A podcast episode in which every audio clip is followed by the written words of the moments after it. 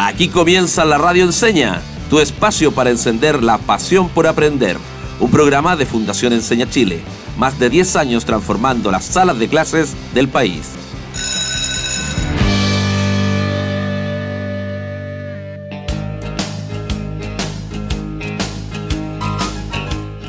Bienvenidos y bienvenidas a un nuevo capítulo aquí en la radio Enseña, tu espacio para encender la pasión por aprender. Mi nombre es Yasari Moreno, soy periodista y como siempre estoy acompañada del profe más bacán de Chile, el profe Cris.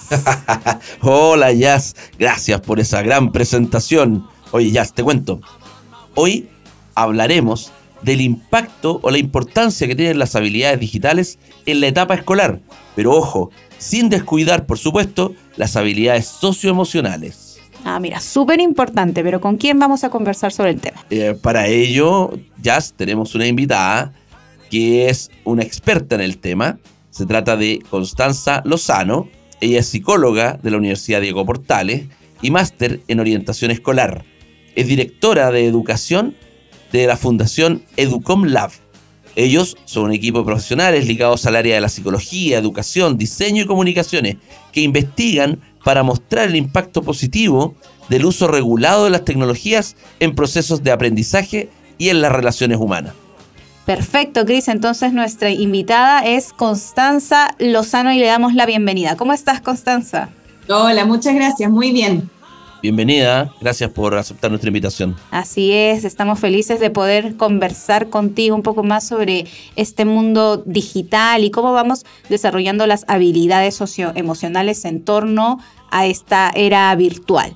¿No? Entonces queremos empezar primero sabiendo quién eres, Constanza. Por favor, cuéntanos eh, desde el plano personal, tu formación y cómo te vinculas diariamente con este mundo digital. Super. Yo, bueno, me llamo Constanza, soy chilena, soy mujer y estudié psicología. Y después de haber estudiado psicología y trabajar por un tiempo en algunos colegios, eh, viví un par de años fuera en Estados Unidos, donde hice un magíster en School Counseling, que es como psicología educacional en Chile y en Sudamérica en general. Y a partir de eso me fui metiendo en todo el tema que tenía que ver con eh, la formación de los estudiantes, el desarrollo socioemocional y todas las habilidades que tienen que ver con, no con lo académico principalmente, sino que con la otra patita de la educación y poder apoyar a, a los colegios, a los alumnos y a las familias desde ahí. Soy mamá también, soy esposa, soy hija, eso es lo que les puedo contar. Perfecto, súper bien. Oye, ¿te puedo decir Connie? ¿Se puede? Conti, Conti. Conti. ya. Mira, me gustó. Oye, Conti, entonces, eh, y en lo laboral, ¿dónde está ahora eh, Conti? ¿Dónde está trabajando? Eh, ¿Cuál es su rol dentro de la organización en la cual estás trabajando? ¿Qué nos puedes contar?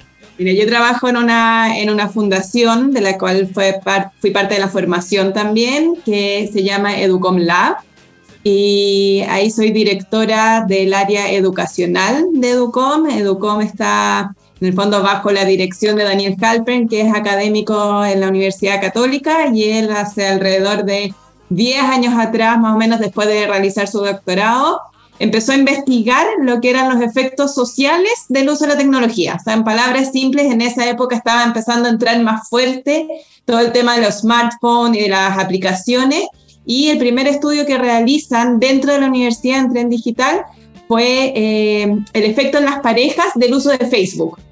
Y luego de eso, eh, empezó a estudiar temáticas que tenían que ver principalmente con el cyberbullying en ese momento, como algo que había sido súper estudiado, que era el bullying, estaba variando y se estaba modificando dentro de los colegios y ya no solamente era este, esta agresión, esta violencia en lo físico, en el colegio, fuera del colegio, sino que pasaba a través de las redes sociales, que en ese momento con las primeras redes sociales y obviamente después se fue ampliando a distintos tipos de aplicaciones. Y ahí nace un poco por solicitud de colegios que nos piden, en esos momentos empiezan a pedir eh, colegios en Chile, charlas que pudieran bajar en el fondo esto que era, que quedaban un poco en el mundo de la investigación o en el mundo de la universidad, pero que empezó a salir en los diarios, que empezó a tener prensa, para que las propias familias, los propios docentes y los estudiantes escucharan esta información. Y a partir de ahí, yo también trabajaba en, colegios en el área de formación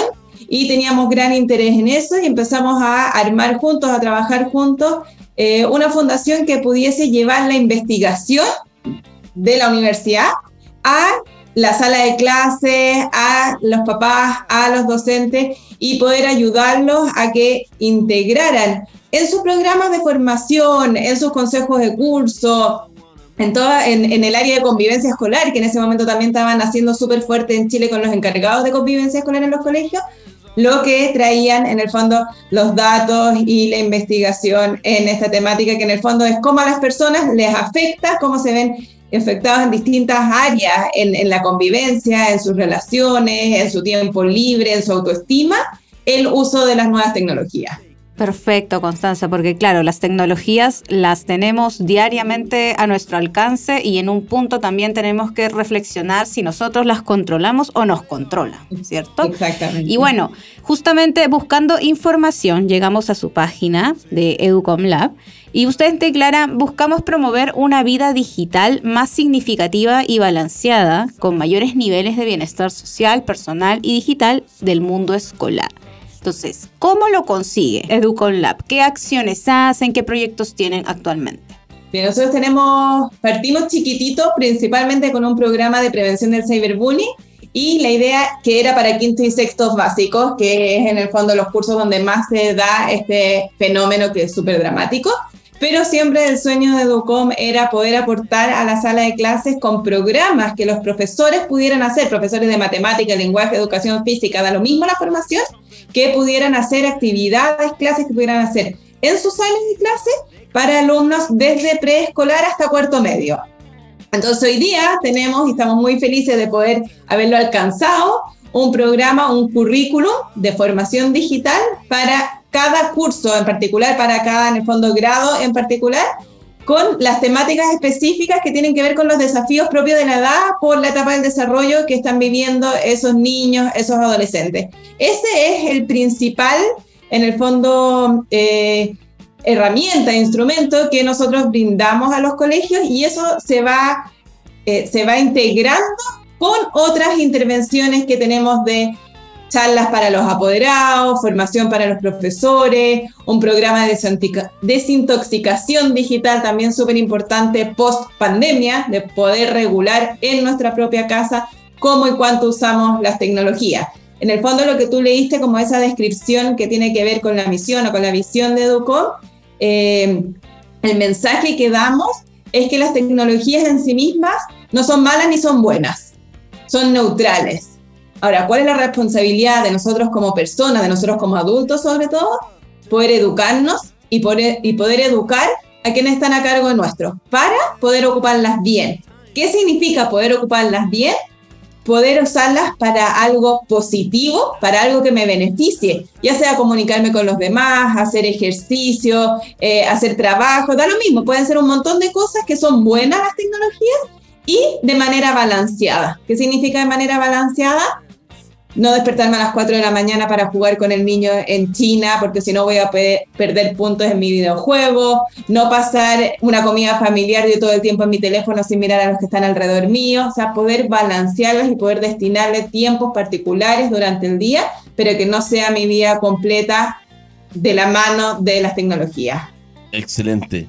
Mira, yo lo que voy entendiendo hasta ahora es que, bueno, por un lado, el, el niño desarrolla sus habilidades digitales, ¿cierto? Y avanza en este mundo digital y lo conoce cada vez más. De manera innata incluso, ¿no? De, de hecho, yo llego a pensar que, que nacen sabiendo un poquito de, del manejo de la... De la sí, sí. sí. Eh, he llegado a pensarlo de esa forma. Y por otro lado, ¿cierto? En un carril, llamémoslo paralelo, ¿sí? O complementándose van las habilidades socioemocionales. Entonces, ¿cuáles son en particular esas habilidades socioemocionales que no podemos descuidar porque podrían, digamos, eh, ser disminuidas de alguna manera por esta intervención de las tecnologías? Sí, mira, tomando un poquito la primera parte de tu pregunta, si bien claramente es obvio que los niños nacen sabiendo un montón, porque mi hija de tres años también sabe cómo poner las fotos en el celular y cómo mandar emoticones, y es obvio que no es porque hoy día sean más inteligentes, sino porque las tecnologías son cada vez más intuitivas y más fáciles de usar. Obviamente hay un montón de habilidades digitales que es importante enseñarle también a los niños y a los, y a los adolescentes porque son súper buenas después para su mundo laboral, para su mundo profesional. Obviamente tienen que ver con programación, con diseño, con un montón de cosas que es un poco la formación académica, ¿cierto? Para poder sacarle el mejor provecho a las tecnologías en sí mismas. Ahora, por otro lado, todo lo que tiene que ver con, con el uso de pantallas, con el uso de las tecnologías, eh, no con esos fines necesariamente positivos no necesariamente para desarrollar quizás un programa, sino que porque es la manera en que yo me muevo, que me comunico, que aprendo, que comparto muchas cosas, sí necesitamos formarnos, sí necesitamos educarnos. ¿Cuáles son esas habilidades? Son las mismas habilidades que han estado siempre presentes, pero que hoy día necesitamos quizás reforzarlas aún más, porque a través de las pantallas se pueden ver disminuidas. ¿De qué estoy hablando? Estoy hablando de la empatía, por ejemplo. Obviamente, cuando ustedes y cuando yo íbamos al colegio, si es que a alguien le pegaban un combo en la cancha o si es que a alguien humillaban en la sala de clases y lo veíamos llorar y lo veíamos enojarse, es más fácil nosotros poder empatizar con eso, ¿cierto? Exactamente, sin duda. Sin duda. Hoy día eso no necesariamente lo vemos, ¿cierto? Hoy día quizás una niña queda aislada de un chat de un grupo, o quizás a un niño lo molestan a través de una red social, o le mandan mensajes de manera anónima. Exacto. Y los que somos la, la audiencia en el fondo de eso, o incluso los que podemos estar agrediendo, lamentablemente, no vemos cómo la otra persona necesariamente está sufriendo. Es mucho más sutil, es mucho más invisible lo que le pasa al otro. Por lo tanto, es mucho más difícil que yo sea empático. Y obviamente después de la empatía viene la compasión, por ejemplo. Entonces, si soy menos empático, obviamente voy a ser menos compasivo. Eso por un lado. Esa es una habilidad emocional súper fuerte de trabajar, que nosotros lo trabajamos harto en los programas.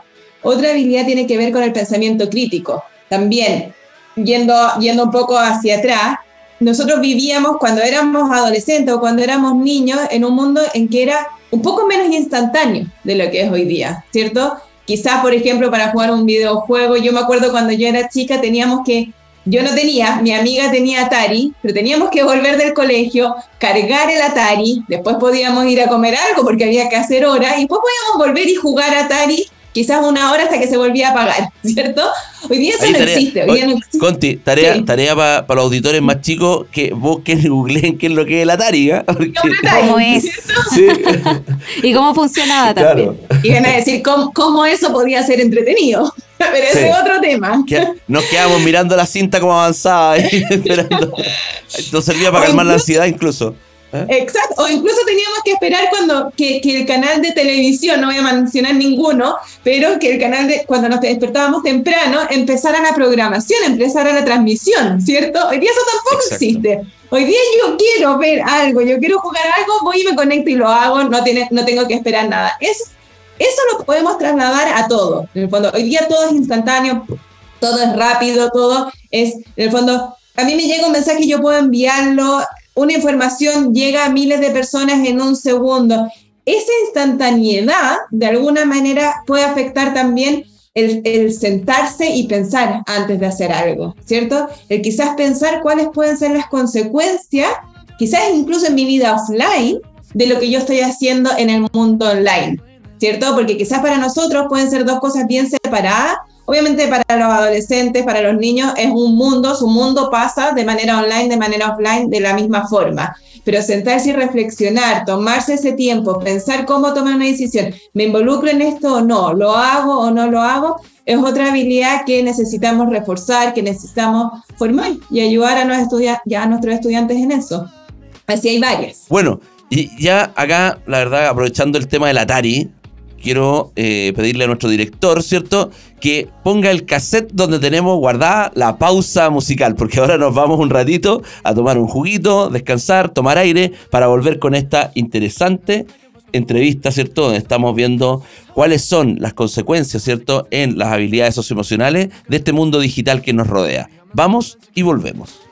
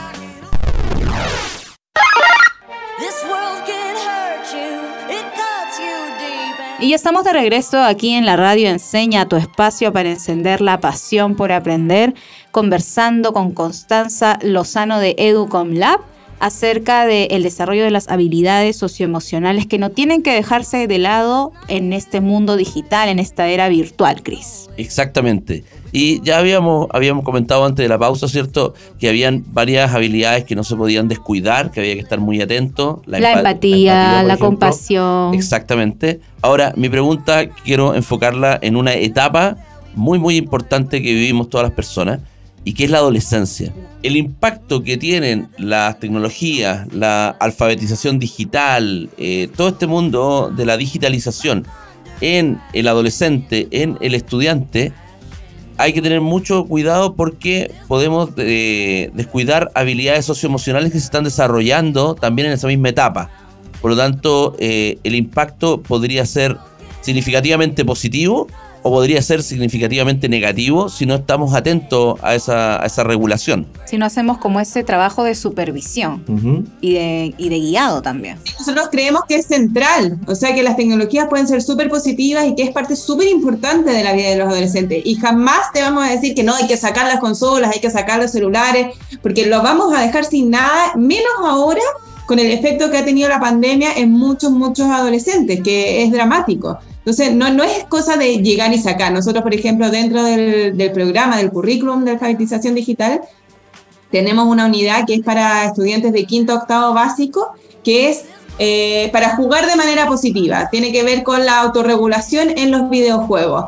El punto uno es a los papás no llegar y sacar, no llegar y prohibir. O sea, si es que la conversación, si la primera conversación va a terminar en un castigo, en que, ok, el niño me dice cuánto está jugando, qué está jugando, por qué, cómo, bla, bla, y va, y va a causar que yo le restrinja su juego, ahí esa primera conversación va a ser también la última conversación.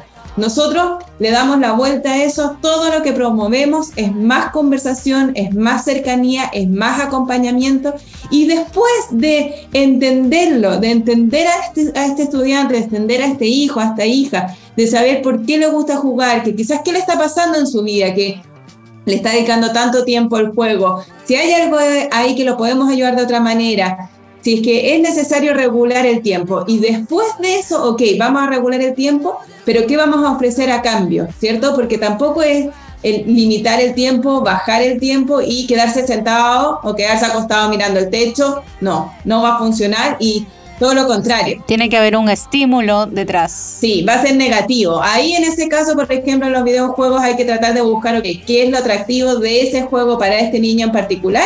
Si tiene que ver con el análisis de estrategias, si tiene que ver con la acción, con qué tiene que ver, entonces ojalá buscar eh, actividades extraprogramáticas alternativas. El que tiene que ver con el análisis y con la estrategia, quizás buscar un curso de programación, el que tiene que ver con esto de adrenalina, quizás buscar un deporte que sea más adrenalínico y poder de esa manera balancear el tiempo. Una alternativa en la vida real. 100%. No quedarse mirando el techo porque eso no va a funcionar ni va a ser positivo. Quiero, quiero saber un poquito más contigo, lo mencionaste hace un ratito, del programa de alfabetización escolar digital, el PADE. Sí. ¿Qué más nos puedes contar del PADE? El PADE... Me parece una, una iniciativa muy, muy interesante. Sí, el PADE es principalmente este programa con actividades, con una unidad para cada curso de preescolar hasta cuarto medio, cada unidad tiene ocho clases y se aborda en cada curso alguna temática en particular pero con estas habilidades socioemocionales transversales, en el fondo, cruzando todos los cursos de manera adecuada para cada nivel, con actividades entretenidas, con actividades dinámicas, de mucha participación, bien en el fondo positivo para los alumnos. Ese es el centro del PADE, de este programa de alfabetización digital escolar. Y junto con eso viene el programa de formación parental que hemos podido traer a expertos, hiperexpertos internacionales en materias de formación parental, en materia de, ¿cómo se llama? De, empatía, de habilidades socioemocionales, de riesgos, de un montón de cosas que son súper importantes para los papás y para los profesores de poder siempre seguir formándose también, dado que obviamente son personas que no pueden ir presencialmente a Chile o algún país en particular y que son de difícil acceso para un solo colegio, nosotros lo ofrecemos desde la fundación para todos los colegios que, son, que forman parte del PADE Y las charlas en vivo, muchas veces en inglés con traducción simultánea, posibilidad de preguntas, se dado un espacio súper, súper significativo ahí entre los papás también. Y además incluimos lo que ha sido el 2022, pero para el 2023 vienen más novedades, el programa de desintoxicación digital, que obviamente también a partir de la pandemia vimos que era súper necesario poder ayudar a las familias. Esto no pasa a través del colegio, sino que va directo a las familias en poder regular su uso de las tecnologías. Nosotros no les venimos a decir cuánto ustedes en particular tienen que usar, sino que los acompañamos como una dieta, en el fondo, que los acompañamos durante un mes con un mail diario que viene con información, que viene con un video entretenido, que viene con una actividad para la casa, con una pregunta para discutir con los hijos adolescentes, distintos tipos de actividades donde los vamos acompañando en que puedan al interior de la familia definir, ok, nosotros vamos a ocupar, por ejemplo, los celulares en estos momentos, en estos espacios. No los vamos a ocupar en estos lugares, en estos momentos. ¿Para qué los vamos a ocupar? Y lo van definiendo en conjunto. Ese es el programa de desintoxicación que también viene de la mano del PADE. Generar un consenso familiar, entonces, y digamos que, cada, eh, que cada miembro pueda dar su, su razón de en qué horario lo necesita, para qué fines, ¿no? Y que sea un diálogo, que es lo que tanto se está perdiendo Sí, sí, es que, es que, que, salga de forma natural casi ya es imposible. El dejar de lado de forma natural el celular, por ejemplo, es casi imposible. Se ha convertido en una, una eh, extensión, de la mano. Extensión de la mano prácticamente. Y uno no se da ni cuenta y lo hace casi de forma involuntaria. Y de pronto mira en tu mesa, estás terminando de almorzar y estamos todos conectados. Con el cuello para abajo, mirando el celular. ¿Y qué pasó acá? Pero, pero no es que esté mal, lo que pasa es que es la forma en que estamos viendo, pero hay que regular. Eso es, yo creo que la clave es la regulación. Entonces, como queremos ayudar a las familias que están en sus casas escuchando, ¿no? De Arica hasta Tierra del Fuego, queremos aprovechar tu, visita, eh, Conti, para que nos entregue a nuestros auditores algunos consejos, algunos tips. Pero no lo hacemos así como así. Esto eh, tiene cierta solemnidad y se trata de una una parte de nuestro programa, ¿cierto? Que se ha consagrado ya. Yo la voy a presentar con el redoble de tambores correspondiente, porque nos vamos a nuestra sección ícono, que se llama ¿Y yo cómo lo hago?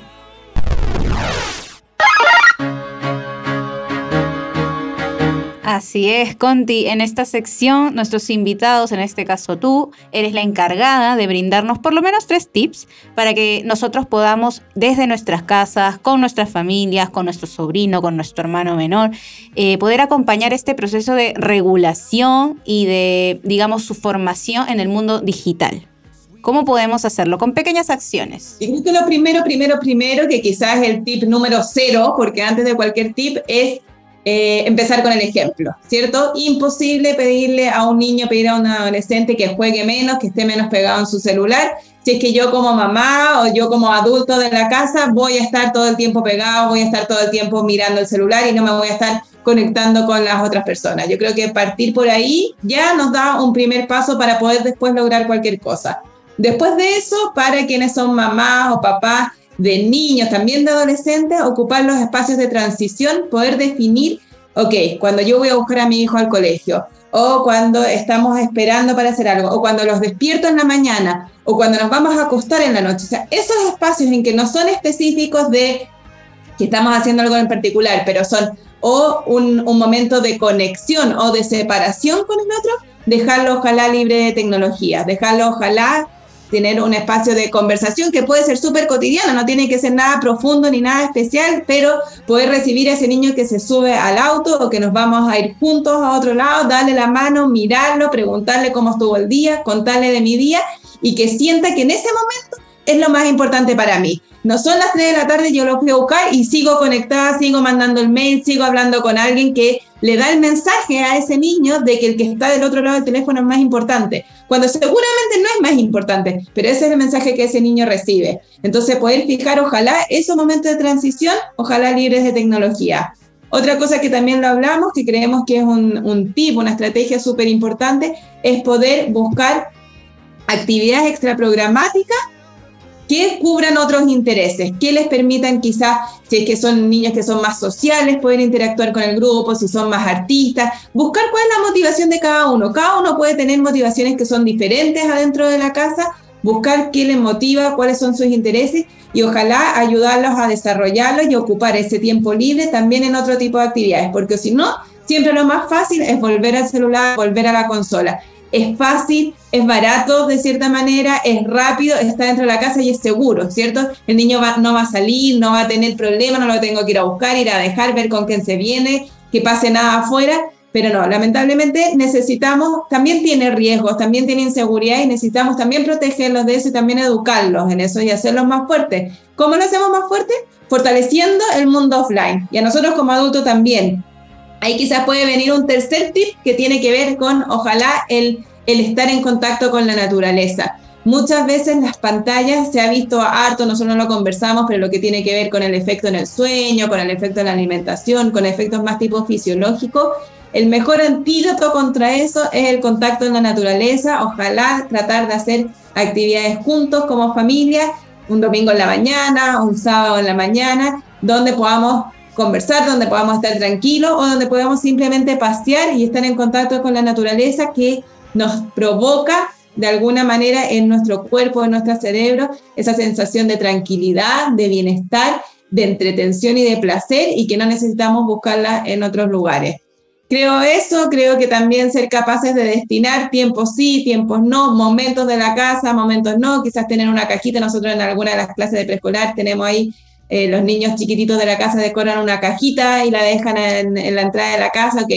Y la familia decide, ¿cuándo ponemos los celulares ahí? ¿Cuando cenamos juntos? Ok. Cuando cenamos juntos, cada uno pone su celular ahí y de verdad cenamos mirándonos la cara, conversando, peleando, discutiendo, porque al final la familia es eso, ¿cierto? De alegría, de discusión, de desencuentros, pero estar juntos y poder mirarnos, poder de verdad ver lo que les pasa al otro y así desarrollar todas estas habilidades que fuimos hablando, de, empatía, de compasión, y eso, poder fortalecernos nosotros como adultos primero y después a nuestros niños y a nuestros adolescentes para que ocupen bien las tecnologías, pero sean capaces también de, evitar los riesgos que esta trae.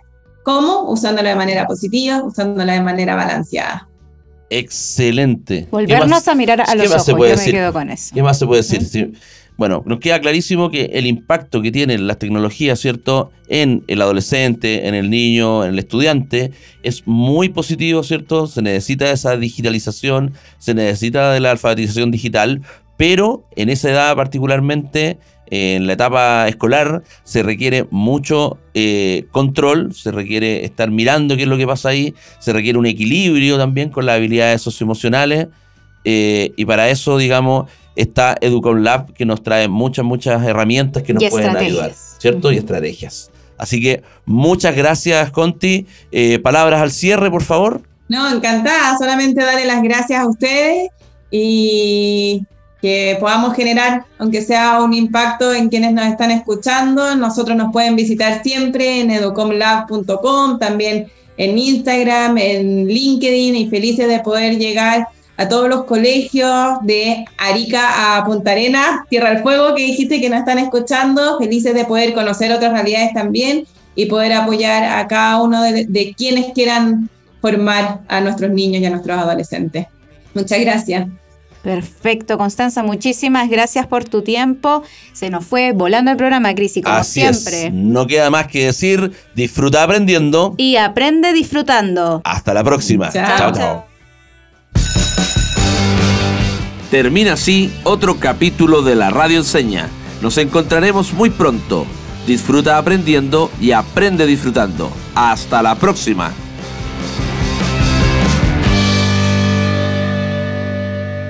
Síguenos en Instagram y en TikTok como arroba la radio con N, no con ñ.